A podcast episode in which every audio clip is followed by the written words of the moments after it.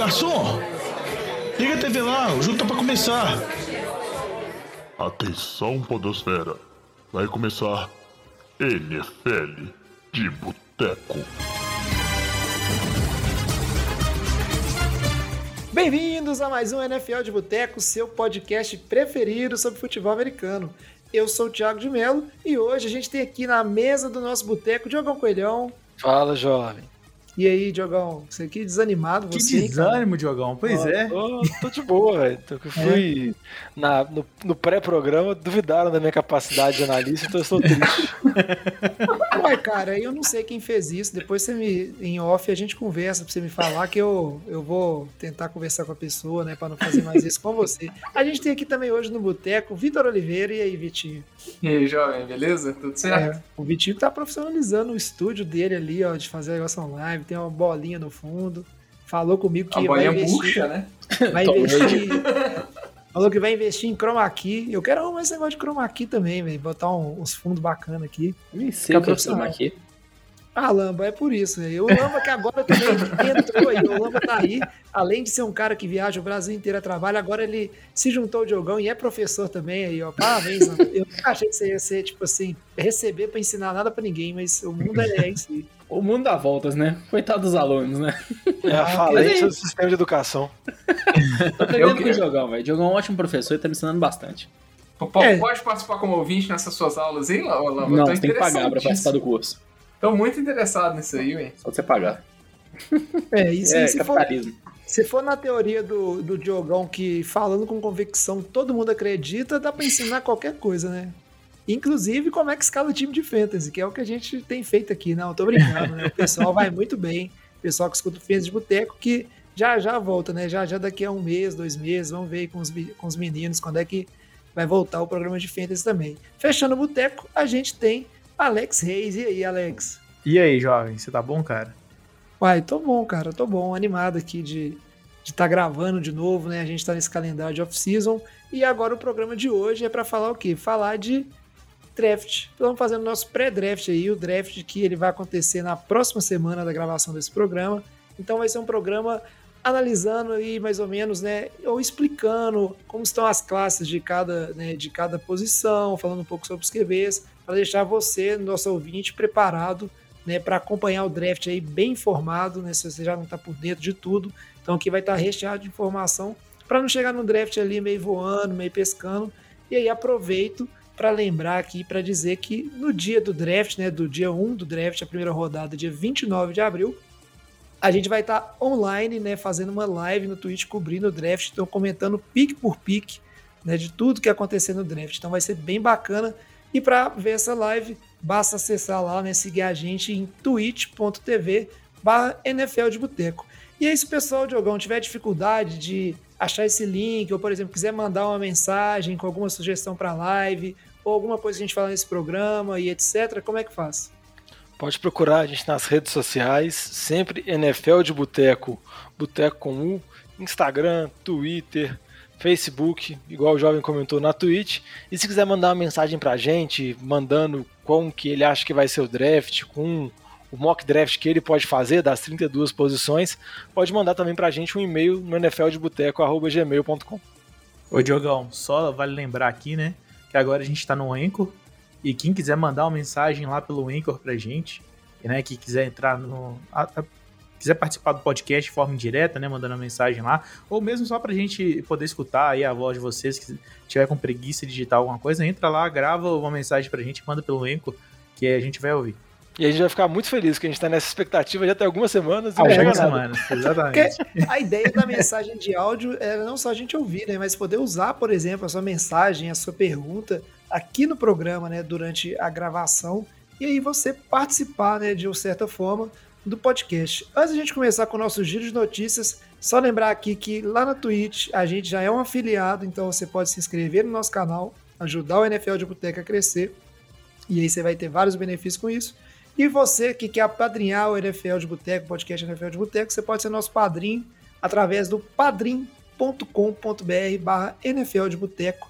E aí lá tem as faixas. A gente, inclusive, já está planejando ali, né, as faixas, as recompensas, né, o que, que cada um vai ter de benefício de apadrinhar a gente Diogão já tá montando aí um esquema finíssimo e vai ser super legal, né? Você ajudando o NFL de Boteca a crescer e a gente com certeza quer retribuir não só com conteúdo, mas de todas as formas possíveis essa comunidade bacana que é a gente, que é a galera fã de NFL. Então agora, sem mais enrolação, vamos começar com um giro de notícias antes de entrar no assunto principal, porque tem algumas atualizações, né? sempre tem alguma coisa para comentar. Breaking News. E aí, para começar a falar de notícias, acho que a que todo mundo quer comentar primeiro, a mais importante, a impactante que teve nos últimos dias foi a aposentadoria né, do Alex Smith. Ele que anunciou né, que realmente não vai jogar mais, estava aí sem time, então acho que já era meio esperado, né? Apesar de toda a empolgação, toda a história bonita, não, vamos dizer assim, não tem como ele jogar mais em alto nível, né? E nenhum time vai investir muito dinheiro na carreira dele também, ou contratos mais longos. Fora o risco, né? Ele se machucou na temporada passada. É, jovem, mas tinha a especulação que ele poderia ser algum QB reserva, principalmente para esses times que estão selecionando QBs calouros nesse draft. Muita gente falava da possibilidade dele ir para Jacksonville, mas parece que ele chegou a realizar alguns exames médicos e o relatório que os médicos passaram para a parte, vamos dizer assim, para a diretoria não foi muito positivo, então ele tomou a decisão mesmo de aposentar. Lembrando que o Alex Smith foi draftado em 2005, primeira escolha geral de São Francisco, e como tem muito tempo, a gente, esque... a gente acaba esquecendo, mas as primeiras temporadas dele por São Francisco foram muito ruins, assim. A primeira temporada dele foi terrível. Na terceira, quarta temporada ele chegou aí para o banco. Muita gente não acreditava que ele poderia receber um novo contrato. Mas com a chegada do Harbaugh, ele teve uma recuperação da carreira, jogou bem, conseguiu conduzir o time para os playoffs. Na temporada que São Francisco chegou ao Super Bowl, o Alex Smith foi titular durante metade da temporada, perdeu a posição porque teve uma concussão e o Colin Kaepernick assumiu. Depois o Alex Smith acabou indo para Kansas City, também foi bem, e acabou também perdendo lugar para o Patrick Mahomes. Então, o Alex Smith, eu acho que o interessante dele, porque além da história de recuperação dele brilhante, que a gente já comentou algumas vezes, ele foi substituído por dois jogadores que têm um certo impacto na NFL. O Colin Kaepernick, por todo que a questão extra-campo, que movimentou a NFL durante muitos anos, e pelo Patrick Mahomes, que vamos dizer assim, tem tudo para ser um dos melhores QBs da NFL. Então, o Alex Smith está envolvido na história da NFL de toda forma. É, essa questão do Alex Smith, a coisa que é, essa questão de exame físico e tudo, é, não tem como não lembrar, né, do jogo. Eu não lembro qual, qual time que foi, mas foi o jogo onde ele machucou a perna e começou aquele monte de sangue descer da perna ali, por baixo da, das bandagens do uniforme. E todo mundo ficou preocupadíssimo, até descobri que era a outra perna dele, nem era a perna que ele tinha machucado. E aí rolou aquele alívio, mais ou menos, né? Porque estava feio em campo. E ele acabou ficando de fora, né? Do, por conta dessa lesão aí do jogo de playoffs. Mas é bacana, assim. Acho que a história do Alex Smith na, na NFL aí, tirando que não ganhou nada, né? Mas é, é uma história muito bonita aí. É um jogador com certeza vai ser lembrado Ainda mais pela superação dele. E já que a gente tá falando. Não, pode falar, Vitinho. Não, que o Vitinho ele tem que fazer o jabá dele de sempre. Não, o jabá do Project Eleven tem que fazer, pô. É. Não, mas o, eu, eu, o que eu ia falar é que, assim, é igual o jovem tava terminando de falar na, na fala dele, né? Ele tá terminando com a história de superação, né? A carreira dele. Eu acho que, que é melhor terminar assim do que terminar por baixo, né? Ele terminou levando o time para os playoffs, com uma, uma atuação no jogo de playoff. Tudo bem que a, a, a finalização é esse resultado desses exames médicos aí, mas querendo ou não, profissionalmente a carreira dele acabou por cima. Ah, Depois ele, de tudo que ele passou, sim. acabou por cima, é. num, num, pico, né? Então eu acho isso legal. É bacana. Não, só para lembrar, ele venceu Melhor que terminar o Pittsburgh era estilo. Não, só para falar que o Alex Smith venceu. Pittsburgh era invicto até aquele determinado momento, que é esse jogo que o jovem comentou da lesão. Depois ele acaba machucando e nos playoffs até joga o Heineken, ele nem está à disposição. Mas ele termina a temporada, vamos dizer assim, ele termina a carreira dele com uma história de superação impressionante. Só lembrando que ele passou por 17 cirurgias, né? Para reconstituir a perna dele. É, vai ser bacana. E vamos ver, né? Talvez ele entre aí. Agora a moda é ser comentarista. Vai que a gente continua vendo ele de alguma forma envolvido aí na NFL. Já que a gente está falando de jogadores aposentados, quem se aposentou essa semana também foi Julian Helderman, wide receiver, né? Famoso Wes Welker 2.0. E ele que é, já estava ali largado, né? Tom Brady saiu, Gronkowski desaposentou para juntar com Tom Brady. Ano passado deve ter sido muito sofrido para o Elderman ficar vendo ali, né? Não só a dupla reunida, com os caras irem lá e ganhar o Super Bowl, considerando a situação dos Patriots. E ele que se aposentou, curiosamente, depois de não passar no exame físico, né, do time.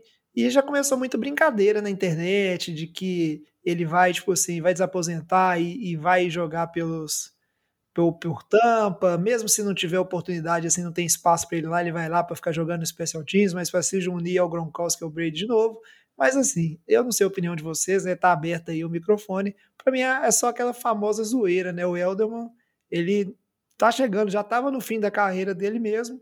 E aí para falhar no exame físico do time, é porque o cara provavelmente já até perdeu aquele, aquele gosto pelo futebol americano mesmo, que é a vontade de jogar, porque basicamente é ser deixar de se preparar né, para fazer esse exame e cumprir esses testes que todo ano tem e o jogador sabe que tem.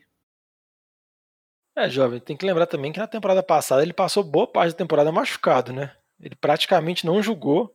Ele é um jogador que nos últimos anos teve várias, tempo, várias lesões, assim, veio convivendo com lesões, e eu acho que ele viu que, vamos dizer assim, ele não é o jogador mais brilhante em termos de capacidade física, capacidade atlética. O que marcou ele foi o período muito vitorioso que ele teve com os Patriots, a sintonia que ele teve com o Brady e os números que ele conseguiu alcançar na pós-temporada, né? Você pega um, um QB, que ele foi QB universitário, draftado na sétima rodada, ter a relevância que ele teve, é algo realmente impressionante. Mas eu acho que ele viu que que já não tinha as mesmas condições de saúde. E os, e os times dos Patriots também não vai chegar a nada. Ele viu tanto que foi sofrível com o Cam Newton na temporada passada. Eu acho que ele resolveu sair também, parar, descansar e.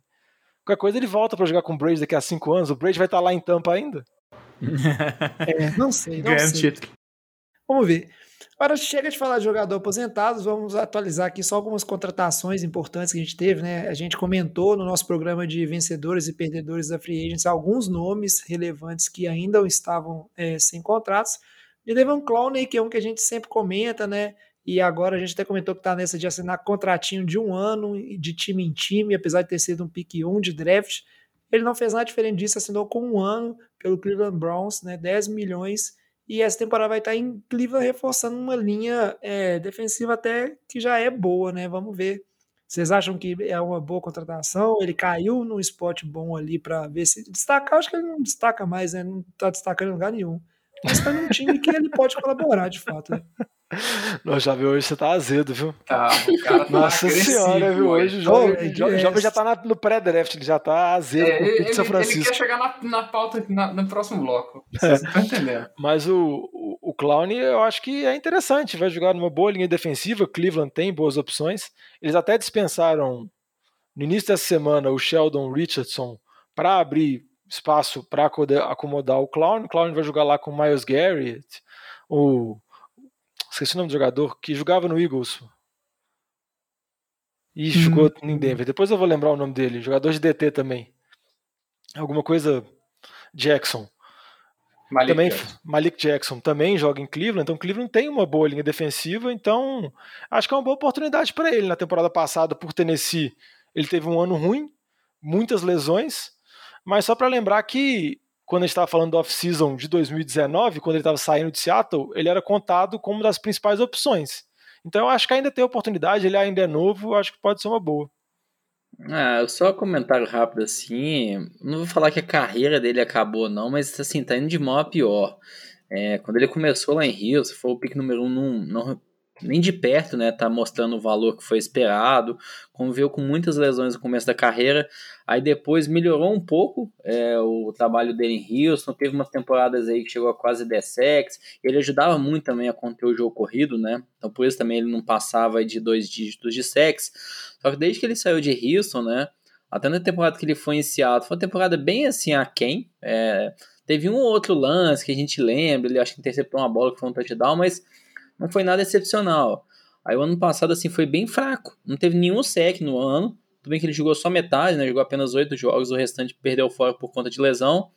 E chega agora no time de Cleveland. Acho que é, assim, na minha visão, hoje é basicamente jogador para compor elenco, né? Não acho que a carreira dele acabou, mas é isso, vai ser aquele jogador aí mais veterano, nem veterano, né? Que ele ainda é, é jovem. É, mas assim, vai assinar sempre esse contratinho de um, dois anos no máximo, né? Acho que não é mais uma estrela da NFL, não. ele ainda tem muito nome junto à imprensa, né? Por ser o Javier Clown, pique de primeiro rodada, mas realmente, dentro de campo, ele não. Ele fica bem aquém das expectativas. É, e agora a convivência com lesões tem se tornado um problema, o que dificulta qualquer contrato longo ou de valor mais elevado e tudo mais. Então, é, eu acho que a realidade dele, a menos que ele tenha uma temporada sublime lá em, lá em Cleveland, acho que passa a ser a realidade dele, são, são esses contratos bem mais singelos do que ele mesmo queria. Né? Ele quer um contrato para se provar, mas ele está em campo ele está longe de ele conseguir tá se provando. O, o, contrato de Tennessee já era nesses moldes, né? A ideia era, era ele ir para Tennessee, fazer um grande efeito no time de playoff é, e, e tentar se provar para um contrato mais longo. E o que acabou foi que ele se lesionou, ficou metade do ano fora, não fez nada no time de Tennessee e agora ele conseguiu mais uma oportunidade no time, igual o Diogão falou, que tem uma boa linha. É, eu queria perguntar para vocês que, se, por exemplo, agora ele indo para Cleveland, né? A gente tem ali o, Miles Garrett, né, no time. Vocês acham que para Cleveland é, é uma vantagem ter o Jadavion Clown, né? Às vezes, sei lá, você vai ter uma, uma sintonia melhor com o time e, sei lá, até gerar alguma coisa aí. O que, que vocês acham? Um jogador de rotação, de elenco, assim. Não acho que ele vai ficar em campo igual o Miles Garrett fica, né? É, na maior parte dos snaps. Acho que ele fica mais nessa posição de ser um jogador de elenco. Acho que, pô, sem dúvida, ele vai ser melhor do que um jogador reserva que eles tinham lá para rotacionar na linha defensiva. Mas, assim, não é nem de perto dos melhores defensive ends da NFL mais. É isso aí. Já que a gente tá falando de defensive end, outro que assinou contrato foi o Aldon Smith, que estava em Dallas na temporada passada, aquela defesa medonha de Dallas que a gente viu, né? Aquele time medonho de Dallas que conseguiu, inclusive, né? Vale sempre lembrar, perder a NFC Leste, que tinha o Washington genérico, com o Aldo Smith, com, a, com o Alex Smith com a perna só, o time ficou em último ainda. Do Vitinho. que perdeu o QB e o head coach. E, e, o New York Giants do Alex, que tem o Daniel Jones, que toma teco do Só esse Dallas, do time. Dallas Pois é, mas Dallas sabe o que faz, tá aí dando 40 milhões pro Dak Prescott, o que gosta disso. Mas tá aí, contratou o Aldo Smith, que foi inclusive draftado pelo 49ers, é bem dele, depois se envolveu um monte de problema lá extra-campo, e já tá inclusive né, com alguns problemas extra-campo aí nessa off-season. Contratou não, né? Dallas perdeu ele, né? Ele foi para Seattle agora. Isso, ele foi para Seattle, ele estava em Dallas e Seattle contratou. Eu fiquei falando bobagem aqui e misturei, né? Dallas à toa, né? Gratuito. Não, é, não, só que eu tava falando que ele estava em Dallas na temporada passada. Eu queria criticar que ele era parte daquela defesa medonha que não fazia pressão em ninguém, aquela linha defensiva, mas aí foi para Seattle. E vamos ver, né? Seattle aí, eu quero mais é que é, contrate Aldon Smith, não jogue nada.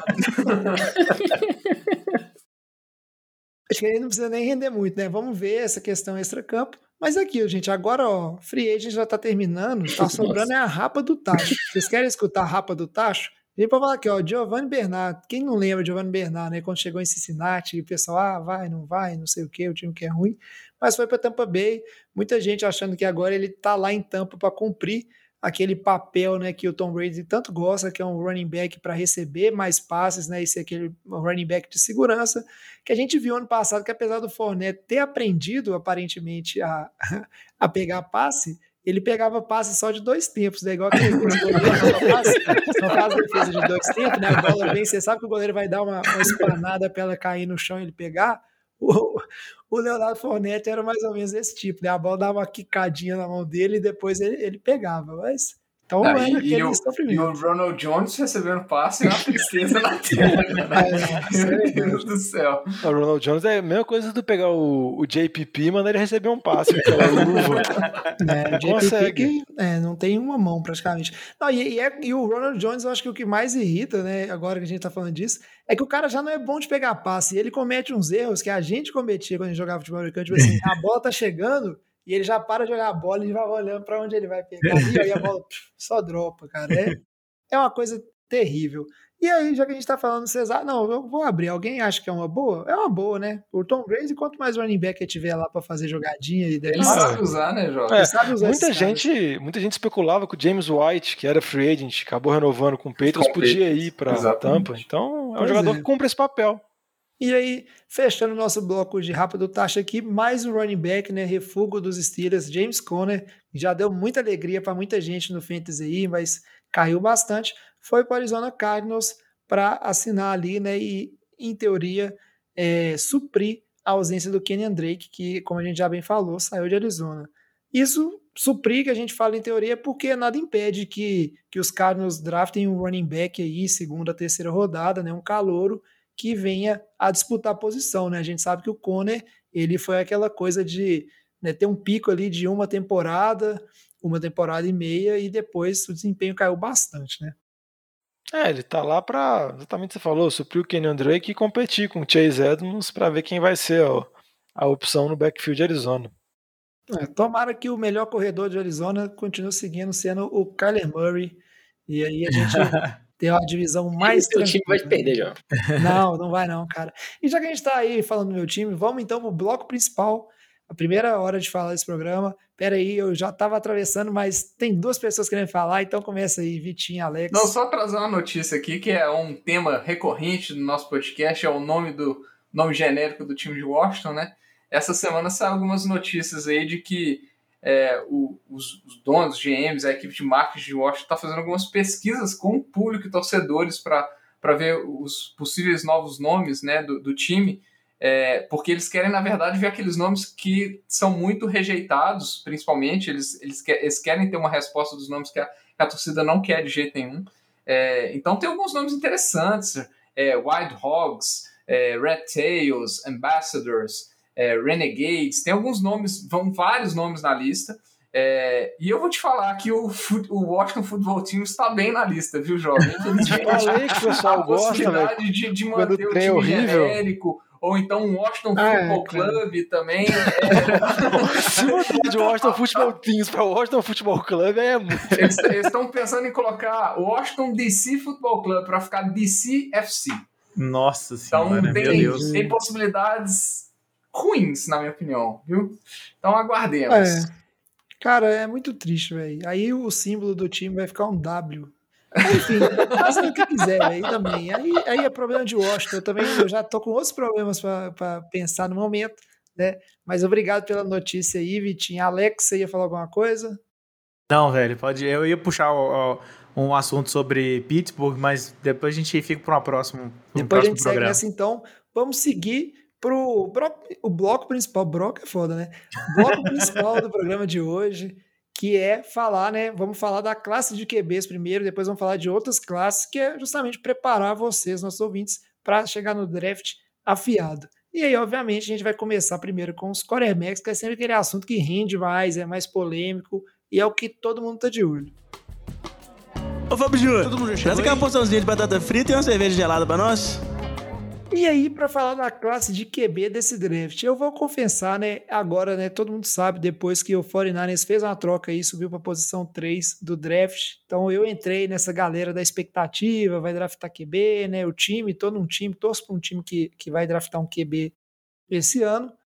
Porém, eu tô cansado desse papinho, que todo ano é o mesmo papinho. Ah, essa classe de QB é boa. E o que a gente vê é que, na verdade, toda classe de QB que vem só salva um, se salvar um. E aí eu quero ser convencido desse draft, por que, que eu devo acreditar aí, quero saber dos meninos que vai ser diferente, que tem mais de um QB bom aí. Porque todo mundo fala que o Trevor Lawrence, que vai ser o pick um dos Jaguars, é o melhor QB de todos. E aí, eu devo acreditar que tem outra coisa aí que pode ser bom? Porque eu quero ter esperanças, eu confesso, estou esperançoso. Ô jovem, eu só começo assim, né, colocando o seguinte. Você acha que, por exemplo, se tivesse o Justin Herbert no lugar do do, do, do Garoppolo, seria melhor ou pior? Eu acho que seria melhor, ele é jovem, tão bonito quanto e joga muito mais. Então, você já pode ter esperança, cara. Ah, Mas é aí que problema. acertar, viu? Eu acredito que talvez o Justin Herbert seja o único QB bom que entrou no draft passado, o resto não vai vingar nada. Joe Burrow é o Joe Burrow é bom já. É, por favor. O, o, o Jalen. Ah, não, o Jalen Rager é do antigo, né? Foi mal. Jalen Hurts. É, o Jalen Joe. Burrow, eu, eu, tô- eu acho que a gente tá dando. Ele é bom, mas vamos ver, porque tem sempre a desculpa do cara jogar no Bengals, e aí você É, dá ué. desconto. Ah, mas você quer o quê? É justo. Passado ela, ainda, argumento, né? Vamos falar desse draft, vamos focar nesse draft. E aí vamos começar né, com a turma de quarterbacks. E uma coisa peculiar que a gente tem nesse draft é que os três primeiros picks são de times que vão atrás de quarterback. No caso, Jacksonville Jaguars. E aí a gente tem o New York Jets, que a gente já está sabendo aí, né, que vai pegar um QB também. E 49ers que subiu para o pick 3. Então a gente tem três times aí que vão pegar três QBs. Então todo mundo associa, né, para a gente passar nessa turma, vamos seguir nessa ordem também. Todo mundo já associa com certeza, né, o Trevor Lawrence, vulgo Sunshine, com seu cabelinho comprido, é, dourado. Ele que joga por Clemson sempre foi vinculado, né, a ser o melhor QB, sempre foi exaltado, né, como o QB mais pronto e que seria o QB draftado pelo time que tivesse o pick 1 no draft, se precisasse de QB. E aí não foi diferente. Diego precisa de QB e vai pegar o Trevor Lawrence. Ele realmente é o melhor QB, esse pick já é garantido, né? Acho que ninguém discorda. Mas o que, vocês acham aí do Trevor Lawrence? É o melhor QB que tem e aí não tem discussão? Ou é um, porque isso aí tá fincado tem quase dois anos, né? Que quando ele candidatasse, ele ia ser o pique 1, né? Sim, para mim, é, ele é o melhor QB disparado dessa classe. Eu acho que, eu, acho que de forma breve o Justin Fields eu também me agrada, o Zach Wilson também acho que tem alguns pontos positivos, mas o Trevor Lawrence está um nível acima. Eu acho que é o que você comentou, jovem. Não é de hoje que se fala que ele é o pick número um desse draft, é desde a primeira temporada dele de calor, que ele entrou ali lá em Clemson. Então, assim, acho que é um desempenho que ele não apresentou apenas em um ano. Acho que, assim, ah, vamos fazer um comparativo simples. Ah, o Trubisky, né? Sempre levantou questionamento porque ele tinha apenas, acho que, oito jogos como titular, se não me engano, algo assim. Trevor Lawrence não, a gente vê três temporadas como titular, um bom desempenho em todas as temporadas. Teve temporadas melhores, sim, mas todas as três temporadas ele foi muito consistente. Então acho que assim dá para ter bastante confiança aí no que ele vai entregar, para onde ele vai chegar no time. A leitura dele é muito boa. É, então assim a presença dele no pocket também é muito bom. Acho que assim como essa maioria desses QBs calouros hoje em dia é atlético também, consegue ele correr bem, às vezes marcar um touchdown corrido, mas a parte dele de passe, de leitura de jogo que é o que se destaca mais. Então eles falam assim que ele mais ele tá pronto já para ser para NFL. Aquela brincadeira de vai queimar o QB, eu acho que nesse caso não, ele vai chegar para ser titular na semana 1 já. Ele já tá pronto. E o que a gente tá vendo, né? Vai pro time do Jaguars, né? Então, assim, acho que desde a temporada passada que o, o Jets foi ganhar aquele jogo e perdeu o Trevor Lawrence vai pegar outro QB ainda, vai ter uma boa escolha sim. Mas, assim, para mim, o Trevor Lawrence é o primeiro dessa classe, sim. E vamos ver, acho que nesse time do Jaguars aí, que tem ali boas peças ofensivas, acho que também vai ser um, um bom grupo de apoio para ele nesse início também. Ah, só para destacar que o Lawrence ele é comparado assim quando o Peyton Manning chegou, que falam com um dos melhores prospectos da história, com o Andrew Luck chegou também, que era um prospecto muito bem cotado, e é o que o Lamba falou. Se você olhar os analistas que fazem scout, é muito difícil encontrar um ponto negativo que eles colocam sobre o Lawrence. Tipo assim, a, a, melhor temporada dele nem foi a última, nem foi essa temporada que ele veio agora por questão de Covid, foi uma temporada bem mais atribulada, mas desde que ele chegou à final do torneio universitário, quando ele era calor ainda universitário, ele já tinha todas as, vamos dizer assim, todas as marcações para ser uma seleção de draft que todo mundo ia disputar. Ele já chegou na universidade muito bem cotado, assumiu a titularidade muito cedo e tem a capacidade de leitura muito boa, então ele é muito pronto para jogar de cara. Então eu acho que isso não tem dúvida nenhuma que isso vai acontecer, até que muita gente fala que o Urban Myers, o treinador novo de Jacksonville, só aceitou ir para Jacksonville, porque ele é um treinador muito famoso, durante muito tempo foi vitorioso no college, estava aposentado, só aceitou ir para a NFL por causa do Trevor Lawrence, porque ele poderia ter esse talento na mão. É, não sei, cara. Eu, eu concordo, tipo assim, eu, eu vou conversar, eu não acompanho tanto o college assim para estar tá por dentro desse tanto dos prospectos e dos jogos, né? Eu espero que o Trevor Lawrence só não tenha, né, seja mais uma pessoa aí que sofre, né, ou tá vindo para confirmar do efeito Davi Luiz, né? Porque a gente sabe que o efeito Davi Luiz é uma coisa real nos esportes. Não, mas o cabelo dele não é ridículo. Não, mas não é assim. O cabelo dele é só grande, velho. Jogador não, cabeludo, tem. jogador cabeludo desvia a atenção. E é, tô te falando, tem que tomar cuidado com isso, jogão. Mas é isso aí, Trevor Lawrence, o melhor prospecto, vai pro Jaguars. Eu queria, antes de passar para a próxima coisa, só uma opinião rápida, se alguém quiser dar. Vocês acham que ele tá chateado de ir pro Jaguars? Ou não? Nessa hora tem que ser profissional e não tem muito o que fazer. O que, que vocês acham disso aí? O Lama já falou que acha que ele tem um grupo de apoio bom. Eu quero saber se alguém discorda do Lama. Não, eu acho que o que eu acho que motiva ele é chegar com um novo treinador, assim, e ter tudo pensado para ele, assim. Óbvio que você perguntar para ele, acho que ele prefere ir para São Francisco, né? Acho que qualquer pessoa no mundo escolheria Qualquer isso. pessoa sensata. É, mas ele sabendo da situação dele, ele sabia que ia pegar um baita rabo de foguete, ele ia pegar um time 1-15, 0-16, porque ele ia ser a primeira escolha geral, não tinha opção, assim. Esperto é o Mahomes, né? Mas é aquilo, acho que é melhor o Jaguars do que o Jets. Eu acho que assim, Jaguars tem mais É, peças verdade. aí, jovens, e até que vocês comen- É, comentou de eu, novo eu técnico. acho que a ruindade aí é no, no cara coroa. Eu acho que seis minutos, mas tudo bem.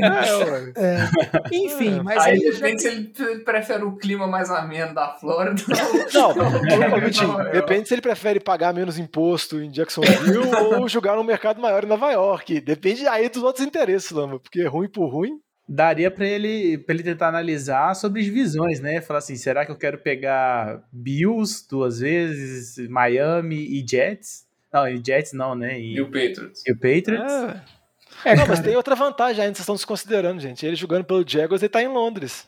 Vai jogar lá no estádio É do. Tottenham, pelo menos. É. É tem negócio, velho. Tá, tá de boa. Viaja gente. bastante.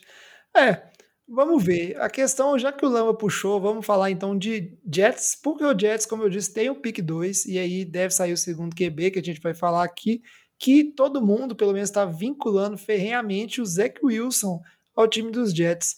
E aí, gente, o Zach Wilson, queria saber, é um bom QB, mas mais ainda eu gostaria de saber, ele é o próximo QB que o Jets vai destruir a carreira?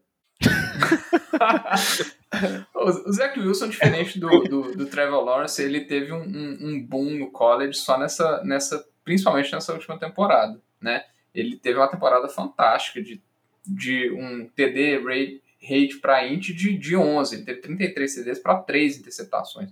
É, então ele teve uma temporada muito absurda, ele tem um, um, um teto muito alto, principalmente é, em jogadas de profundidade. Ele é um QB que consegue lançar muito bem a bola em profundidade, inclusive em movimento. Então ele dá esse upside muito grande para o time que ele estiver indo. Né? Obviamente, se o time tiver as armas necessárias para isso. É, e acho que esse upside que os times estão apostando, e principalmente no que ele demonstrou nessa última temporada, porque é bem diferente do Trevor Lawrence, igual o Diego falou, são três temporadas muito boas. Né? É, mas, assim, ele é um cara que eu vejo que tem um braço fantástico e ele tem essa qualidade, essa, essa precisão nessa bola longa, nesse passo longo, que supera os outros cinco QBs, os outros quatro QBs da classe, nesse aspecto único. Mas ele não é tão completo igual o Trevor Lawrence, por exemplo. É, mas eu, pelo tudo, tudo tá indicando é que ele já é pick certo dos Jets. É, para mim já seria uma surpresa muito grande se ele caísse para São Francisco. É, só para complementar o que o Vitinho falou, ele teve uma, um crescimento meteórico. Assim, se você pegasse nas listas antes dessa temporada acontecer, estaria provavelmente o Fields cotado, até às vezes o Trey Lance cotado. O, Mac John, o, o Zach Wilson, perdão, teve uma, uma subida, vamos dizer assim, desproporcional, que a gente pode comparar, por exemplo, quando o Joe Burrow teve a temporada passada por LSU, que foi muito bem, e se tornou a primeira escolha, quando o Baker Mayfield também teve uma última temporada muito forte e se tornou a primeira escolha, então eu acho que ele está um pouco nessa hype, mas eu acho que, que o Jets tem que fazer a aposta, né? Lembrando que o Jets trocou o Sandarnold recentemente para Carolina, então abriu mão do QB jovem que eles tinham, que o jovem brinca que já que eles destruíram a carreira e está tentando agora uma outra chance. E agora vai chegar o Zach Wilson. A preocupação que eu acho que fica com ele é com relação, o pessoal fala do tamanho e do peso dele, pelo fato dele ser mais leve do que boa parte dos QBs, mas obviamente ele pode ganhar corpo, ele é muito jovem ainda. E uma Já preocupação lesões importantes né, durante a carreira. e uma preocupação particular minha é que para mim ele parece um menino de 15 anos. Não sei se tá vendo. A cara ele, tem, ele parece ter 15 anos, 14 anos, é muito estranho. Eu sei que ele é novo, mas eu, eu posso estar velho. Eu sei disso também, mas ele não parece ter a idade dele. Sabe o que, que eu acho? Uma coisa que eu acho curiosa, né? Porque analisar números em college é bom, mas não é bom. E é igual vocês falaram, tipo assim. Ah, o, o Trevor Lawrence apresentou a consistência de vários anos, né? Três anos jogando consistente. Algum jogador depende de qual ano que ele chega para ser o QB titular mesmo. Às vezes, quando ele está no ano de júnior dele, tem um outro QB ali no time. Depende do sistema tático do time que ele joga, né? Tem universidades que são mais fortes, depende dos adversários. É bem complexo, né? À toa que os analistas aí de college e de draft, tanto da NFL quanto da ESPN, da CBS, todas as mídias especializadas estão direto aí chutando e errando, né? E a gente sabe da imprevisibilidade. E aí tem alguns aspectos que eu acho que são interessantes, assim, né? Algumas nuances. E em relação ao Zach Wilson, uma coisa que eles falam bastante é que a linha ofensiva né, de, é, de BYU é uma linha ofensiva muito boa. E aí, essa característica que ele tem de sair do pocket, da passe em movimento, é mais por iniciativa própria do que realmente um jogador que precisa improvisar demais, né? E ele tem uma linha muito boa que protege ele muito bem, né? Pelo menos nessa última temporada, está protegendo ele muito bem, joga contra times é um pouco mais fracos do que outros QBs de outras universidades. Então tem essa dúvida em relação a ele, ah, como é que o cara vai ser né, com essa mobilidade ou precisão, quando você realmente você vai estar colocando ele numa situação de pressão e tomando porrada, e aí já pensando no que o Jogão falou, que é o tamanho dele, né, e a completude física dele, e como é que vai ser essa, essa transição para NFL, que a gente sabe que na NFL vira todo mundo monstro, né, enquanto no college você tem um monstro ou outro em cada time, a não ser que seja Alabama, que aí parece que todo mundo na defesa de Alabama é monstro. Todo mundo na linha ofensiva de Alabama é monstro também. Isso, todo mundo na linha ofensiva também é monstro. O... Isso aí é uma dúvida. É, Alabama é. Os dois receivers, o running back, é todo mundo monstro. É, aí a gente pode discutir o Mac Jones. E vai chegar lá também para falar disso. Então é uma dúvida que o pessoal tem bem grande, tanto de tamanho quanto dessa adaptação, porque não é porque ele faz bons passes e movimentos que quer dizer que necessariamente ele está fazendo esse espaço em movimento numa situação de pressão ou, ou numa situação de improvisar na jogada, que aí você, além de ter que se movimentar, você tem que mudar a sua leitura. Então é, é a hype, né? Vamos ver como é que Ô, isso Juvenil, acontece. Mas só para lembrar de um pequeno detalhe que você falou de todas essas considerações que você tem que fazer pro, no caso de draft, essa última temporada ainda teve o Covid, né? Então teve menos jogos, alguns jogadores optaram por não jogar. Então, é tipo assim, já é muito nebuloso, já é muito difícil analisar. Você coloca nesse cenário ainda, e por isso que você tem tantos dúvidas, tantos especialistas colocam um na frente, o outro. O Lawrence é realmente, vamos dizer assim, a, a concordância. Todos eles acham que ele é o, o, o primeiro, mas com relação a quem são os outros melhores, aí você vê que vários especialistas têm opiniões diferentes. É isso aí.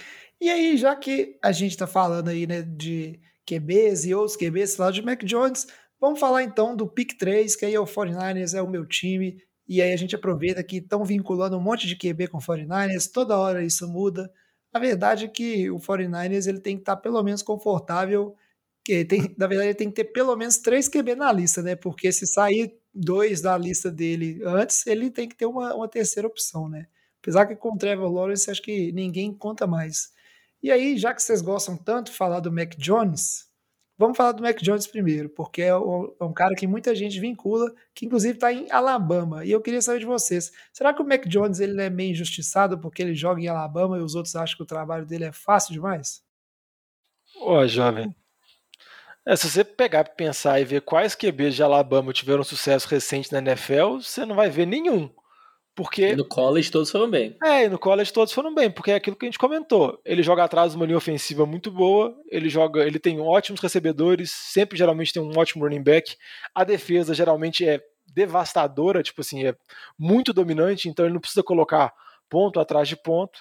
Então acaba que a situação dele você pode analisar por, por dois lados. Você pode analisar por esse que, ah, é como se ele jogasse no nível fácil do jogo, porque ele tem todas as condições para mostrar, mas compensação também, Alabama é um sistema mais pronto para a NFL. Então, ele tem capacidade de fazer diferentes leituras, ele tem diferentes rotas para utilizar os recebedores dele.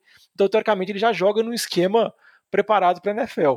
Mas os questionamentos muito ficam com relação a ele por causa dos atributos físicos. Que realmente, em termos de atributos físicos, ele está bem abaixo do Fields e do Trey Lance. E não é Mas, bonito igual dividir. É, mas incapacidade de leitura, que vamos dizer assim, é o que o São Francisco gosta dele e o que acha que a vantagem dele é ele já estar preparado, entre aspas, assim, para poder ser titular e ser efetivo no time. Por isso que muita gente acredita a escolha 3 sendo nele, sendo que se você pegar na maioria dos especialistas, a maioria dos analistas, ele, na grande maioria, é o quinto QB, e para muitos ele era escolha de metade para o final da primeira rodada. Então ele teve essa sub... Patriots lá em 15. É, muita gente comentava Saints, muita gente comentava os times estão lá embaixo no draft. Então ele teve essa subida porque no momento que o Kyle Shanahan, que é uma das principais mentes ofensivas da liga, tá interessado nesse cara, todo mundo começa a olhar e se perguntar: uai, se o Shanahan gosta dele, será que esse cara não. A gente está subestimando ele? Então, acho que tudo depende muito da situação, mas as especulações mais fortes já estavam maiores antes. Agora já tem alguns boatos do Fields. É, não gostei, Diogo. Eu não gostei porque você tá me descrevendo o que muita gente falou do Jimmy D quando veio. E agora é esse negócio aí que o Jimmy D não serve. Mas pensa só um detalhe rapidinho antes de chamar o Lamba. Com o Jimmy D chegaram no Super Bowl. Muita gente fala isso. Você trazer uma cópia do Jimmy D. também, cara. Não, é, mas você fala o seguinte: o, você chegar um, um, um, QB que pode jogar no nível do Jimmy D e ser mais durável que ele, São Francisco pode chegar ao Super Bowl, pode ser campeão, entendeu? Muita gente argumenta isso. Que o teto, que o, piso do Mac Jones pode ser maior que dos outros. O teto dele não é tão alto. Mas isso pode ser suficiente. Não é por nada não, mas eu prefiro Kaepernick do que o Jimmy D, tá, tá jovem? É, não sei. Eu já desapeguei disso aí. Eu não gosto de. Capernico ficou para trás. Dividir também vai ficar para trás em breve. Você ia falar alguma coisa? Não? não, mas eu acho que até puxando o que o Diogão falou agora, do o floor do Mac Jones é superior aos demais, que é isso, ele é mais mediano. É, assim, eu tenho muitas dúvidas. Eu vi algumas comparações do Mac Jones com Daniel Jones, só com Daniel Jones sem mobilidade.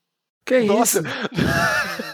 Você tira a principal virtude dele. É, é, exato, é verdade. Essa foi a comparação. Como assim, velho? É porque esse é o mesmo sobrenome. É Jones.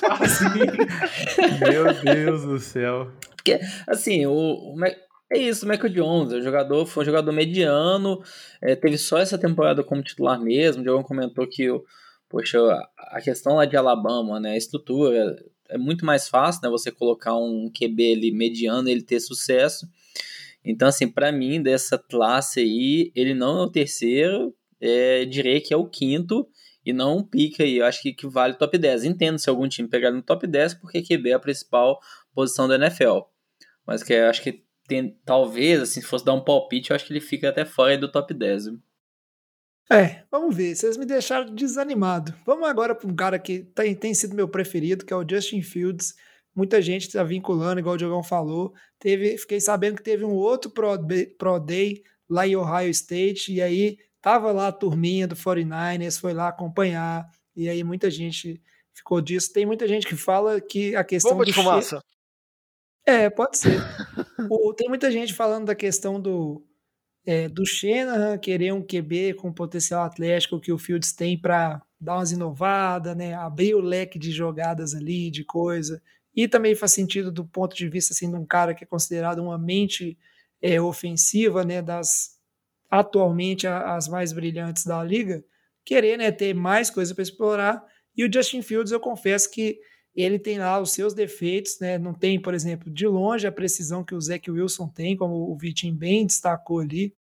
Mas é um cara que me agrada o fato, eu andei fazendo as pesquisas, que muita gente considera que fisicamente ele está bem pronto para a NFL. O cara é rasgado, o cara é forte, tipo assim, ele é grande, tem tamanho, tem mobilidade, não teve problemas sérios de lesão enquanto estava no college, que é uma coisa que ultimamente eu estou valorizando muito, ainda estou traumatizado da temporada passada. QB que machuca não adianta de nada.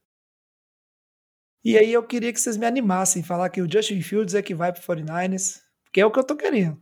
Ah, eu, eu, se eu fosse apostar minhas moedinhas hoje, eu ainda assim apostaria no Justin Fields, eu não apostaria no Mac Jones. É, eu acho que a, a, tendência da NFL é muito mais para um perfil de jogador é, de QB do, igual o Justin Fields do que, do que o, o, o Mac Jones, principalmente se você está na dúvida entre os dois. O Mac Jones ele te traz igual você falou, ele traz para você oportunidades de playbook totalmente diferentes. E a gente viu isso desde com o Mahomes, com o Lamar Jackson, com é, no último draft. E, Russell Wilson. Precisa. Não, mas o Russell Wilson já tem tempo, né? Eu tô falando uma tendência mais recente dos times tentarem investir nesse tipo de, de, de, de jogador, nesse, nesse perfil de, de quarterback, porque é uma tendência da NFL é, você ter linhas defensivas super que pressionam muito o, o, o, QB, e você tem um QB que não tem essa, essa mobilidade, é, você tá. Cara, se você não tiver uma linha ofensiva que vai ser a melhor linha ofensiva da NFL, você vai sofrer, não vai adiantar. Então, eu colocaria muito minhas moedinhas no Justin Fields. Eu acho que ele é um QB mais para NFL.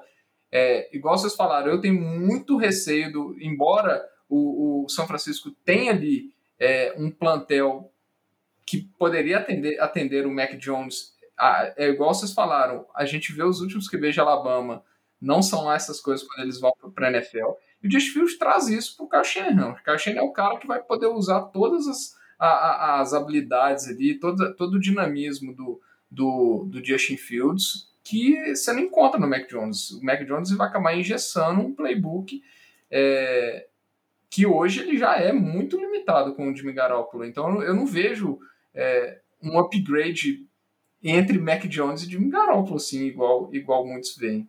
Até por isso, porque o Mac Jones é o Daniel Jones sem mobilidade. Não, mas o, o que eu ia comentar, eu também, eu acho que até pelo movimento que o São Francisco fez, pela troca, por ser agressivo, eu tentaria Exatamente. buscar um jogador de maior potencial. Embora eu não acho que isso vai acontecer pelo seguinte, por mais que eu já, que eu já li sobre essa narrativa que o jovem falou do Shanahan querer um QB móvel, se a gente pensar os últimos QBs que ele trabalhou, ele trabalhou com Kirk Cousins, ele trabalhou com Matt Ryan e ele trabalhou com Garoppolo. Então, tipo assim, esse amor dele ao QB móvel pode ser alguma coisa muito recente que ele desenvolveu. Porque os, que, os tipos de QBs que ele vem trabalhando e que ele desenvolveu que recentemente não tem esse perfil. Óbvio que ele pode mudar de opinião. Mas é porque eu acho engraçado que agora a gente vê diferentes narrativas. Narrativas são até opostas. Desde, ah, ele quer o Mac Jones para ser mais seguro, ele quer o Justin Fields para abrir o playbook dele, ele quer outro cara para fazer exatamente o que ele pede. Então tem N narrativas. Mas eu só tenho um pouco de cuidado com essa porque o histórico recente dele não mostra isso, essa busca por um QB móvel. O que, o que, eu, o que eu penso, assim, pensando como instituição São Francisco, não como Kyle Shanahan, né? É, o time de São Francisco ele não precisa de um QB com, com um teto baixo, cara. O time de São Francisco ganhou partidas com CJ Beta, ganhou partidas com, com N QBs reservas. Então, assim, é um time que tem, por si só, o potencial de ganhar partidas. Então, você quer um cara que ele vai trazer um diferencial para o seu time, um, um, diferencial de playoff, um diferencial. É, vamos esquecer a temporada passada, né? Que a temporada passada teve lesões dos dois lados do time, mas na temporada retrasada já tiveram partidas que foram ganhas com QBs que não eram lá essas coisas. E, e com o Jimmy Garoppolo chegaram no Super Bowl. Então você não precisa de um, de um, de um QB com teto baixo. É, eu não vejo, eu vejo um time assim, qualquer QB com o time do 49ers consegue tirar partidas e ter uma temporada mediana. Você quer um, um cara que vai ser é, que vai ter um teto alto. Eu não vejo por que apostar num cara que vai ter um, um, um piso ba um piso lá em cima, porque você precisa disso. Não. Não é. acho que é assim que você vai ganhar Super Bowls. E só para pontuar é, essa coisa que o Diogo falou antes de, de sair, eu não concordo tanto, Diogão, porque tem, tem um motivo, né? Realmente são os últimos quarterbacks que ele trabalhou, vamos dizer assim, de fato. Isso aí, aí eu acho que o último móvel que ele trabalhou foi o RG3 lá em Washington, quando ainda não era o time genérico. Só que aí a gente tá falando de todas as situações onde o Shannon ele era coordenador ofensivo. E coordenador ofensivo não manda nessas coisas demais, assim, quem que vai ah, trazer, ah, não teve, tipo assim, ele não teve nesse tipo, desse tipo de poder que eu acho que a gente tem. Tanto que ele teve agora, veio para os 49ers, teve o Jimmy D que veio, que foi aquela barganha boa ali, troca em meio de temporada, um pique de segunda rodada. Então não, não sei se é isso que garante, não. Mas vamos ver, né? O que vier é lucro. Não vindo OL, tá tudo bem. e aí, para fechar os quarterbacks que o pessoal vincula, a gente tem por último aqui, né, também dos mais bem cotados, que é o Trey Lance, que é de North Dakota. E é, muita gente fala dele, né? Ah, o Justin Fields, só lembrar, eu vi muita gente comparando ele com o menino de ouro do Lamba. Quem sabe que é o menino de ouro do Lamba? Josh Allen? É. Falou fisicamente, tributos físicos. A gente só espera que o Justin Fields não, não tenha o, na NFL o, mesmo retorno que os, o último QB de Ohio State teve, né? É, problemático. problemático.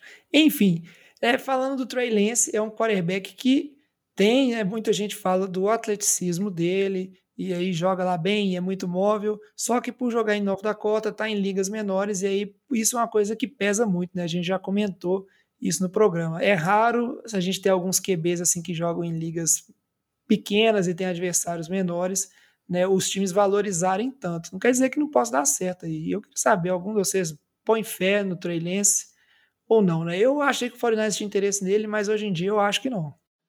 Ah, em relação ao Trey Lance, vamos dizer, fazendo um comparativo aí, não tanto assim da, da questão técnica do jogador, eles falam o Patrick Mahomes, é um cara que talvez chega aí com um teto muito alto, tem um baita potencial, mas pode não dar em nada, é, então por isso que faz comparativo com o Mahomes, que ficou ali um ano sentado no banco para aprender.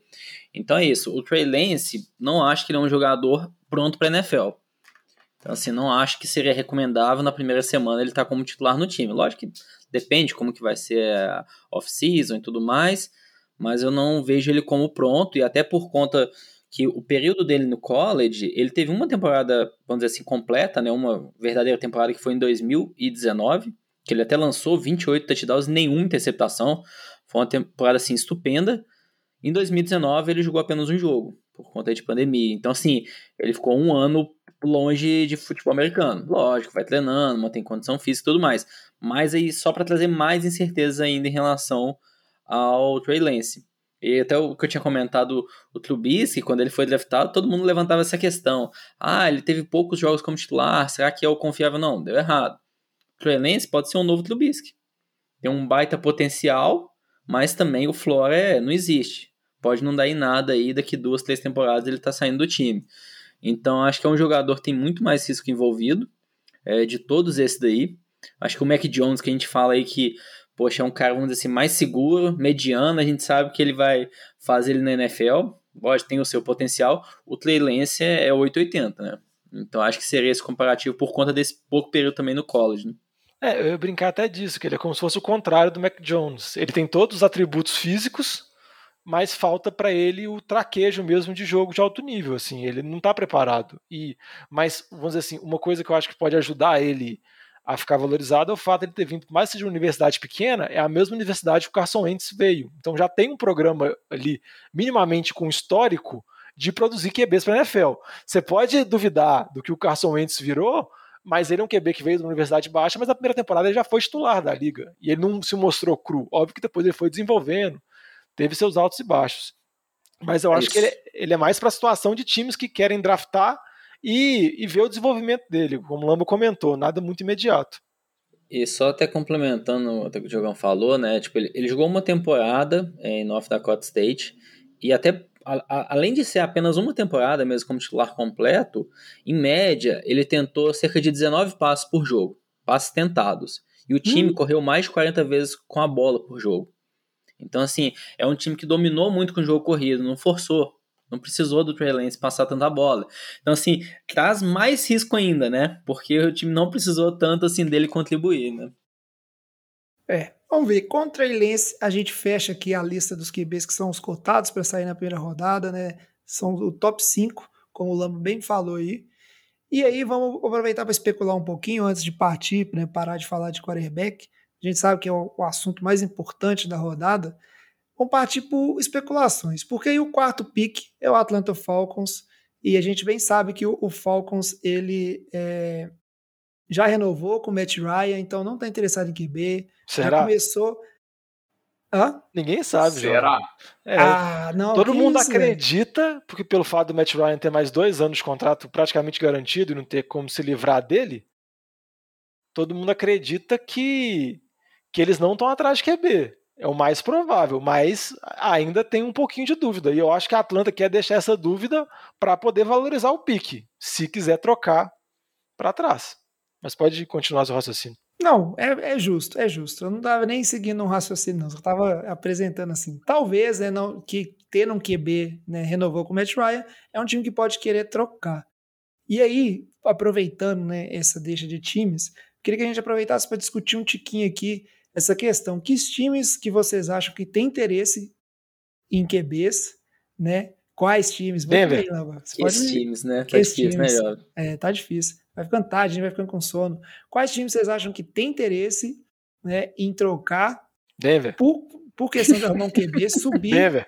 E quem que seria. Eu, eu vou dar a palavra, Diogão.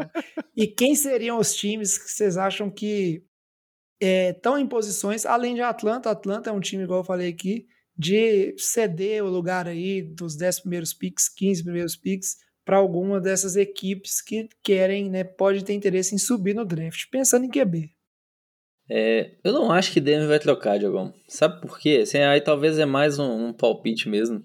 É, como eles têm o Drew Locke, que ainda é novo, e o John El errou escolha de quarterback sem parar, eu acho que ele subir no draft, pagar caro, dar picks futuros, para talvez errar de novo, eu acho que ele não vai fazer isso. Acho que talvez eles vão tentar ainda no, com o Drew Locke mais um ano. Meu, meu palpite em relação a isso. É, tem muita tem gente que está especulando, notícia que saiu essa semana recente, é que o Bridgewater pode aparecer em Denver.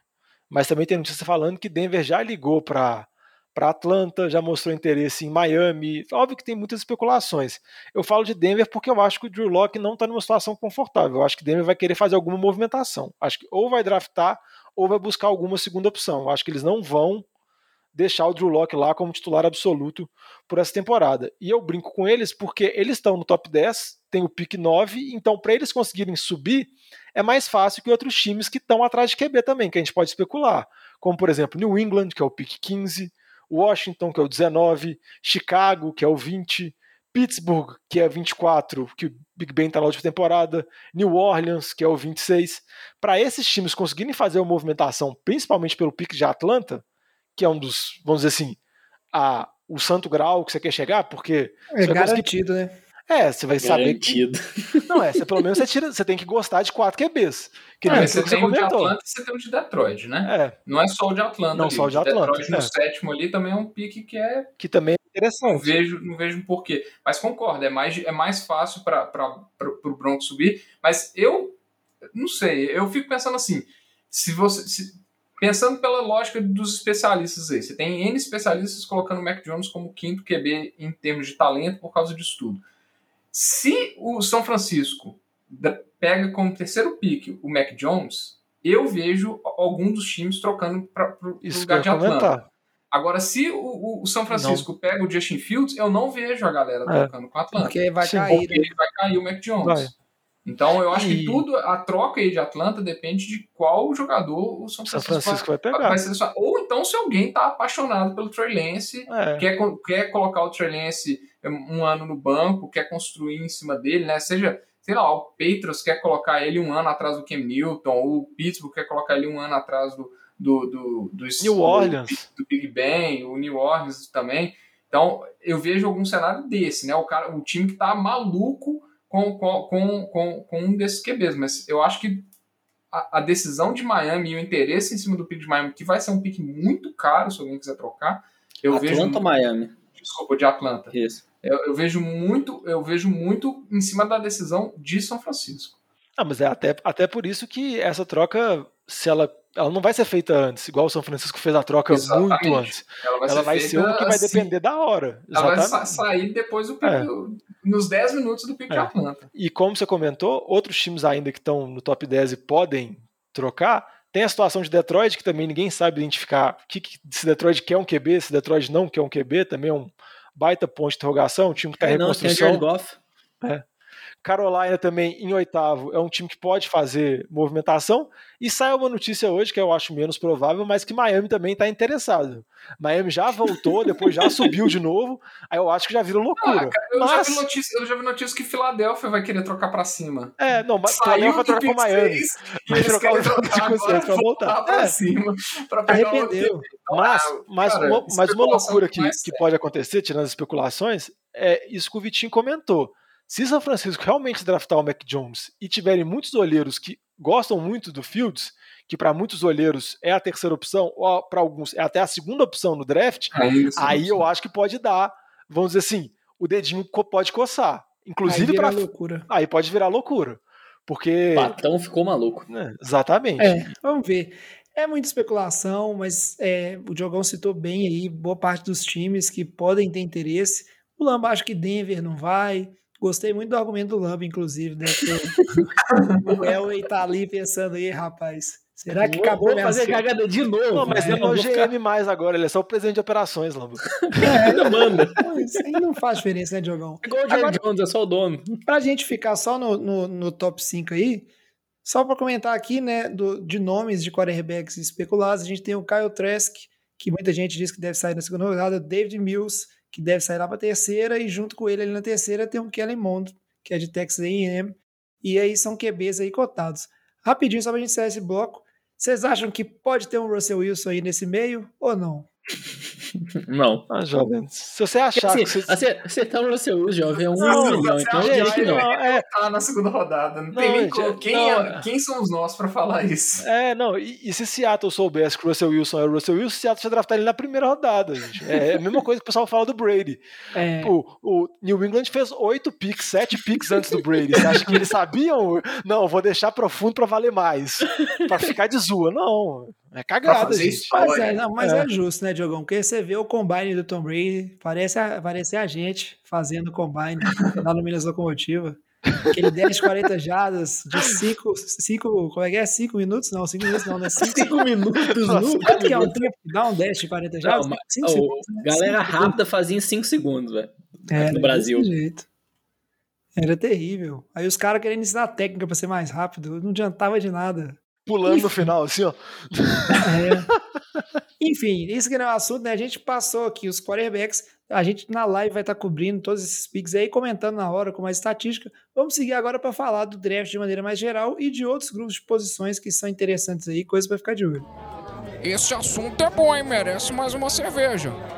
E aí, é, vamos começar aqui, antes de falar, né, falar de ataque, defesa, só algumas pequenas curiosidades de draft para você ficar ligado aí, porque muita gente vai acompanhar, às vezes é o primeiro draft e pensa, não, mas não teve pique de tal time. A gente tem alguns times que acumularam picks por trocas, etc. E aí eles vão ter mais de um pique na primeira rodada. No caso aí é Miami Jets e Jaguars, cada um tem dois picks, né? Acumularam aí. Tem, então tem toda essa movimentação e aí tem muito time que vende a alma e fica sem pique mesmo nos anos seguintes. 49ers também fez uma, uma venda aí. E aí no primeiro dia do draft você não se não se diverte, né? Quem vai estar tá com 100 pique na primeira rodada aí é Houston, que tá vendendo pique aí pra lá faz muito tempo e não deu em nada, né? Tá sem QB, não. Não, na boa. Sério, Houston não tem ninguém no time, né? Deixa eu mostrar Não, tem o Tâncio. Ué, eles trocaram 500 piques pelo cara, aí vai ficar um left tackle lá, ué. Houston, Houston, que inclusive só vai ter pique na terceira rodada, né? O time tá de campeão. Mas aí quem não vai fazer, draftar, a não ser que faça uma movimentação para subir, né? Então a gente não vai ver aqui na live nem no primeiro dia de draft. Também tem Seattle Seahawks e o Los Angeles Rams, que recentemente aí saiu se movimentando para pegar o Matthew Stafford. Não, mas Esse- no esse- caso do Seattle, Seattle é por causa da troca do Jamal Adams. do Jamal Adams e, e o Rams é por causa da troca do Jalen Ramsey. Hum, verdade. Não, é, o- tá pagando Ram- dívida de trás É. ainda, né? Não, o Rams, se pegar obrigado. os últimos drafts, quase todos eles não têm pique de primeira rodada. Eles sempre trocam atrás do jogador, vamos dizer assim, mais pronto e eles depois se viram no draft, assim. É. E aí, só uma curiosidade final para o pessoal entender como é que draft é uma moeda interessante, é importante para os times. O Patriots perdeu um pique de terceira rodada nesse draft de punição daquele, daquela questão das filmagens, né, do, dos treinamentos, Eu nem lembrava disso. das jogadas do, do time dos Bengals. Isso foi em 2019, né? E aí veio a punição agora, perdeu um pique de terceira rodada que nu- nunca nem usa mesmo, né? Todo mundo sabe que o tio e a Bill- grande pergunta é quem que os caras estavam filmando o time do Bengals, né, velho? não A sei. sideline do Bengals, né? Não sei. Enfim, é isso, maneiras de polir, né? É o famoso grandes coisas. Mas aí agora vamos falar de, né, de armas ofensivas em geral, sem contar os quarterbacks. E aí é um cara que os meninos até brincaram, né? O Vitinho brincou assim, que é o Kyle Pitts, Tyrande de Flórida. Eu queria saber o que vocês acham desse cara, que muita gente fala que é, é o cara que vai, tipo assim, tá aí para quebrar todos os recordes de Tyrande na liga. Que time que deve pegar ele? E o que, que vocês acham disso? É, é, é fogo de palha, não é? Porque em termos de cara assim fisicamente monstruoso, a gente viu um que foi duvidado na, na temporada passada, que, né, na verdade, temporadas atrás, que é o Metcalf, e foi bem, né? Oh, com relação ao Kyle Pitts, eu acho que ele deve sair bem no início do draft, assim, no top 5, top 6, dependendo. A pulguinha que eu fico um pouquinho atrás da orelha dele é porque se a gente lembra alguns Tyrants draftados da primeira rodada, sempre me vem à cabeça o Jay Howard também, que tinha uma hype muito grande nele e acabou não virando. Tem o TJ Hawkinson também, que é ok em Detroit, mas também tinha uma, uma hype nele, mas falam que o Kyle Pitts é, como recebedor, é fantástico, que ele não é tão bom bloqueando, mas ele pode ainda desenvolver porque ele é muito forte. E muita gente especula, se a Atlanta não draftar ele, não, draft, não trocar o pique, ele pode ser selecionado por Atlanta em quarto, ou então ele pode ser selecionado até mesmo por Cincinnati em quinto, ou por Miami em sexto. Então ele vai ficar bem naquele inicinho ali. E Top tem, seis assim, passa. é, tem muita expectativa sobre ele, até porque Miami está em 6 e Miami está atrás de uma arma ofensiva, né? Então, se Miami também não trocar, Miami provavelmente vai pegar ou Kyle Pitts se sobrar, ou um dos recebedores que a gente pode falar do Jamar Chase, do Jalen Waddle de Alabama e do Devonta Smith também de Alabama. Eles são os recebedores mais cotados, sendo que o Jamar Chase é até engraçado porque ele é o, o recebedor dentre os receivers o mais cotado e ele não jogou a última temporada. Ele jogou a temporada anterior com o Joe Burrow em LSU. A última temporada ele resolveu não jogar por conta da Covid e isso não afetou o valor dele. Ele ainda é cotado para sair no top 10 do draft. Muito provavelmente ele deve sair bem nesse início aí e falam que ele é um recebedor muito pronto. Os de Alabama também são cotados, mas eles já devem sair, talvez no final da, do top 10, pelo meado de top 10, top 20. Aí depende muito dos times que podem cair. É, os de Alabama, né? O Devonta Smith ele foi o vencedor do Heisman Trophy é, do ano passado, só que eles, eles comparam ele muito ao. Vamos falar assim, ao Tark Hill, mas ao Henry Huggs, né? Porque eles são, ele é um jogador mais baixinho, mais fraco, é, mas muito veloz é, e consegue jogar em várias posições. Então, foi um dos motivos que ele, que ele ganhou o Heisman, foi que ele teve uma produção excelente em Alabama. E o Jalen Weddle, Weddle, sei lá como pronuncia o nome dele, é, que foi o parceiro dele durante grande parte da temporada, né? O, a outro, o restante da temporada ele ficou machucado por lesão, também teve números absurdos, né? Que é o que a gente fala. O, o, o Mac Jones colocou números absurdos para o ataque inteiro de Alabama. É, então, são, todos ali, esse, todos esses que nós estamos falando, tanto o Kyle Pitts quanto os três, esses três wide receivers, eles são cotados para sair ali é, dentro do, do top 12 ali, por exemplo. É, até Filadélfia ali, eles deve, devem sair os três já. Qual que você gostaria de ver no Eagles, Vitinho? Eu gostaria de ver o Patrick Surtain no Eagles, o corner. Eu não quero ver um wide receiver. Pelo retrospecto recente, o Vitinho tem certeza. Ver mais a secundária. Não, porque se tiver, se, por exemplo, se chegar no Eagles os dois receivers de Alabama, Provavelmente quem o Eagles escolher vai ser errado, entendeu? Aí é eu, quero, eu quero muito que o Philadelphia escolha um corner para desenvolver junto com o Darius Slay, porque jogar com corner só é difícil demais. Mas só para destacar que a gente falou do poder de Alabama, a gente tem esses dois recebedores e quando a gente fala dos running backs também, a gente fala do Najee Harris, running back também de Alabama, então por isso que fica muito difícil às vezes você conseguir avaliar tipo, só o Mac Jones individualmente, porque o coletivo é muito forte. E tanto o Najee Harris quando o Travis Etienne, que já é o running back de Clemson, eles são cotados para ser os primeiros running backs selecionados. Muito provavelmente os dois não devem sair da primeira rodada, talvez um ou talvez nenhum, mas deve ficar mais ou menos no início da segunda rodada, e a gente tem vários times que estão interessados em running back. A gente pode falar de Pittsburgh, que está assim, praticamente nenhum running back no time. Jets tem pique no início da segunda rodada e pode estar interessado. Miami tem Miami. pique também no segunda rodada. Atlanta também tem pique no início da segunda rodada e pode estar interessado. E outras possibilidades. Então, só alguns running backs assim, o Etienne, ele é mais dinâmico, recebe mais passes, tem muita explosão, e o Harris já é mais forte, o pessoal fala que ele tem uma boa noção de proteção de passe, então ele pode ser utilizado nas três descidas, por mais que não seja tão explosivo, tão dinâmico, mas podem ser boas opções, mas devido ao valor de running back acaba caindo muito no, no, draft, então eles devem ser selecionados talvez no final da primeira ou até mesmo no início da segunda rodada. É, eu vejo o, o, eu assim, eu concordo com você, mas eu ainda acho que o, o pelo que a gente viu nos últimos anos, cara, ver um cara do porte do Ned Harris, é, que é um cara gigante, e com o que o Derrick Henry tem feito, né? Eles comparam ele muito ao Derrick Henry, é, e, e, ele também recebe bem a bola, ele também consegue é, fazer recepções.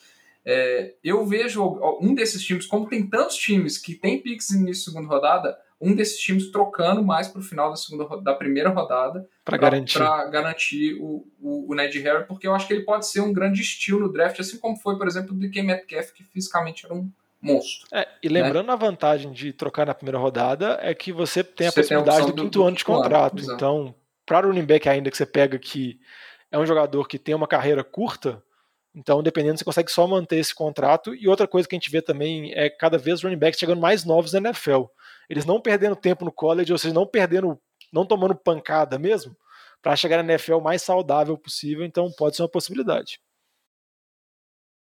É isso aí. Vamos ver o que, que sai de arma ofensiva. E para a gente fechar o ataque como um todo, Diogão, comenta para a gente rapidinho aí só questão de OL. Eu sei que o China, ou OL, não vai draftar nenhuma, porque né, tá em terceiro aí, e aí vai pegar QB mas todo mundo de olho. Inclusive, né, quem draftou QB no ano passado, igual o Cincinnati Bengals, tem vários times aí que devem draftar OL, que é uma posição premium na primeira rodada e garantir a proteção para o seu precioso quarterback, né?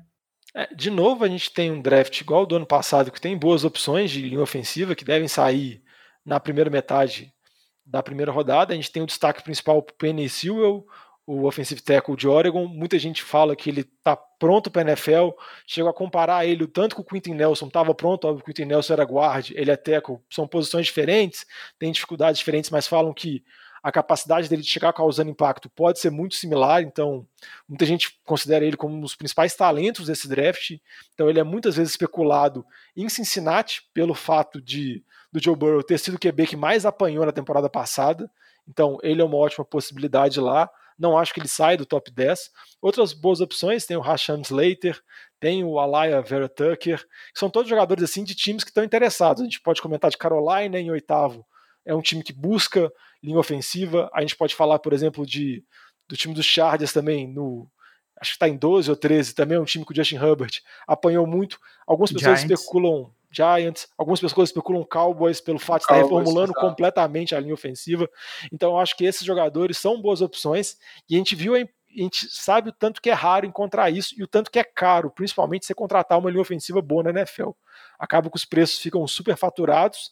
Na temporada passada, os times acertaram na grande maioria nessa primeira rodada. A gente pode falar do Tristan Wirfs, que foi um baita acerto por Tampa Bay. E eu acho que nessa temporada, de novo, tem boas opções. Então acho que a gente vai ver vários jogadores de liga ofensiva saindo, dizer assim, nos 20 primeiros picks.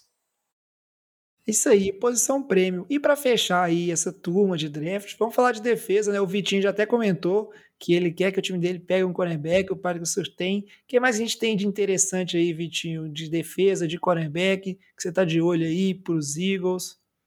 É, os corners esse, esse draft são principalmente dois que estão chamando bastante atenção. É o Patrick Surtain e o, e o JC Horn. O JC Horn que deu um salto nos, no, nas listas é, recentemente, principalmente depois do, do, do Pro Day dele. É, mas são os principais nomes na, na posição de cornerback aí. É, devem sair ali até, até o 15. Eu acredito que juntamente com dois desses tackles aí, provavelmente eles devem sair dentro do, do, do top 12 dessas armas ofensivas de receiver Tyrene. Acho que isso aí deve fechar o top 12 desse draft. É, de linebacker tem o, o Micah Parsons, que é o principal linebacker dessa classe, e o, os edge rushers aí é uma, é uma classe que não empolga de, de edge rusher, diferentemente da, da classe do ano passado, por exemplo, que você tinha o Chase Young, que era um, um monstro, um super prospecto, é, e também os DTs não empolgam, igual tinha o Quinn Williams, é, algumas temporadas que, que, eram monstros fisicamente, então essa temporada não tem nenhum que tem chamado tanta atenção, por isso que a gente falou tanto das armas ofensivas saindo nesse início de draft. Mas tem o Kiwi Pay de Michigan, é, o Jalen Phillips e o Gregory Rousseau. É, esse último acho que talvez seja o primeiro Ed a sair, ele ou o Pay deve ser um, um, dos primeiros Eds a sair, mas que são todos jogadores que devem sair ali dentro do top 20. Eu acho pouco provável que, que esses jogadores saem é, mais para a segunda metade do, do draft. São, são jogadores muito bons, mas não são do calibre que se espera, é, que, se, que, se, esperava, igual, por exemplo, do, do Chase Young. Então não, não tem jogadores tão é, dominantes é, para sair nas cabeças. assim. Eu acho que qualquer um desses que saísse dentro do top 10 para mim seria uma grande surpresa. Não, e só para dar um destaque para ver como posição influencia muito, como o Bitinho falou, o Micah Parsons, de Penn State, todo mundo considera ele uma grande garantia, assim, que ele é um baita linebacker, está pronto para NFL, mas linebacker, de novo, igual a gente comentou com outras posições, como no caso, por exemplo, running back, não tanto, no caso linebacker, não é uma posição tão valorizada. Já no caso do Ed, que o Vitinho comentou, por mais que nenhum deles seja uma sumidade, seja uma garantia, então por mais que a gente vai olhando várias listas especialistas, você vê que os rankings mudam muito, e eles saem toda essa faixa entre 10, 20, 15, 25, e toda hora trocando, mas é uma posição que vale muito. Então é uma posição que o jovem brinca de posição prêmio, então os times arriscam para conseguir. E o último jogador de defesa que eu queria destacar é o Caleb Fairley, cornerback de Virginia Tech. Ele era cotado antes como um dos principais talentos desse draft. Ele teve uma lesão, fez uma cirurgia nas costas, que falam que não é tão grave, mas ele vem caindo drasticamente nos mocks.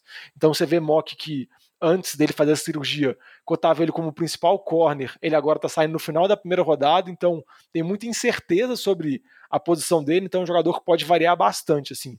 Algum time que pode querer apostar, achar que ele está saudável, que ele consegue se recuperar, pode, vamos dizer assim, apertar o gatilho muito antes, ou então ele pode acabar sendo aqueles jogadores que acabam despencando no draft e indo lá para baixo, mas é um jogador muito talentoso.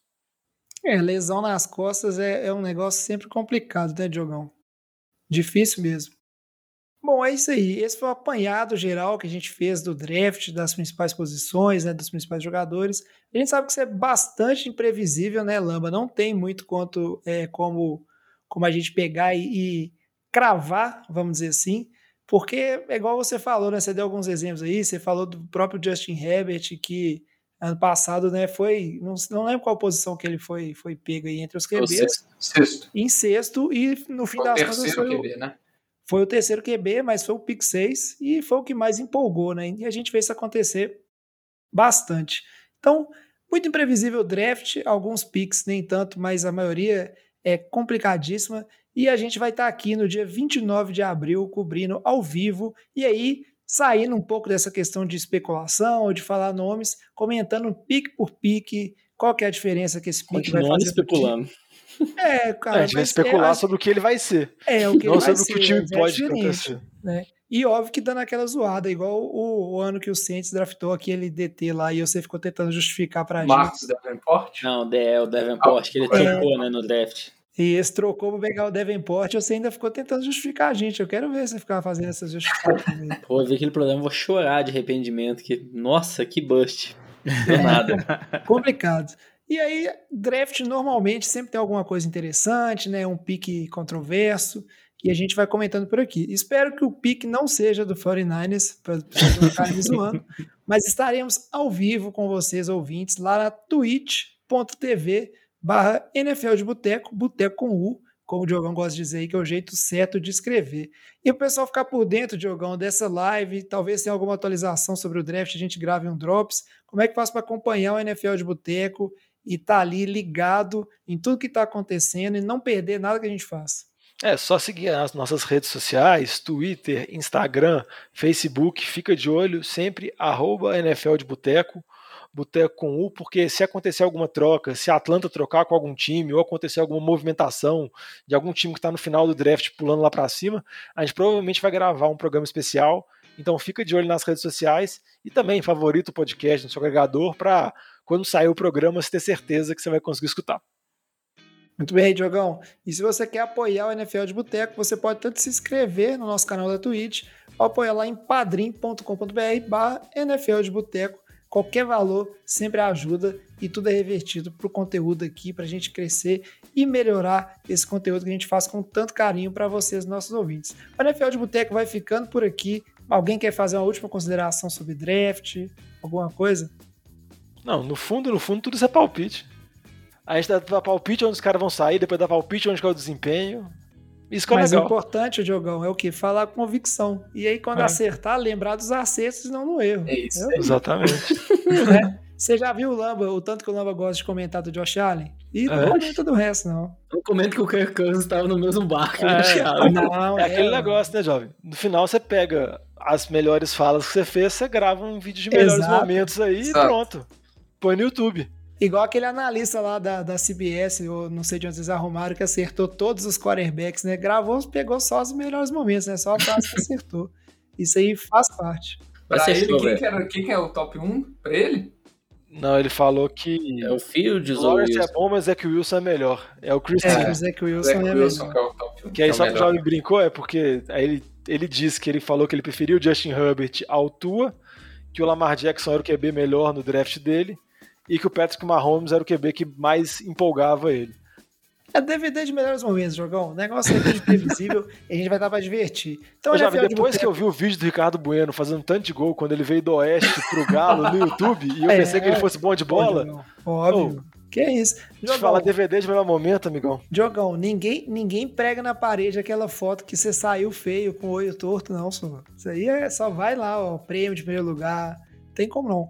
Então o NFL de Boteco vai ficando por aqui. Muito obrigado a vocês todos que nos ouviram e quem acompanha a gente nas lives. Lembrando, dia 29 é draft, está chegando o primeiro grande evento dessa temporada e a gente vai cobrir ao vivo na Twitch. A gente fica por aqui, traz a saideira. fecha a conta, passa a régua e até semana que vem no draft. Valeu. Falou.